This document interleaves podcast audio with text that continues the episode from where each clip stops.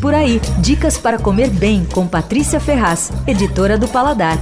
Abriu uma lojinha de bolo na Vila Madalena chamada Doce Menina. Bom, é uma pena, mas o nome da loja não dá a menor pista do que eles têm de mais interessante ali.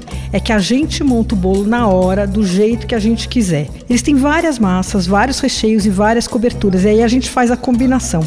Tem, por exemplo, massa de chocolate, massa de cenoura, massa de amêndoa, aquela é, red velvet, que é aquela colorida com beterraba. E aí você escolhe o tamanho dos discos, tem individual e tem mais outros dois tamanhos grandes. E a ideia é fazer aqueles bolos em camada, né?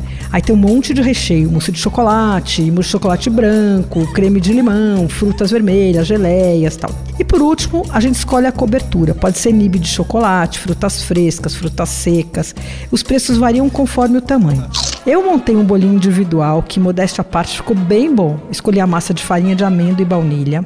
Fiz duas camadas, um bolinho pequenininho, com recheio, uma parte com chocolate branco com limão siciliano, a outra parte com recheio de framboesa e por cima umas blueberries. Custou R$17,50.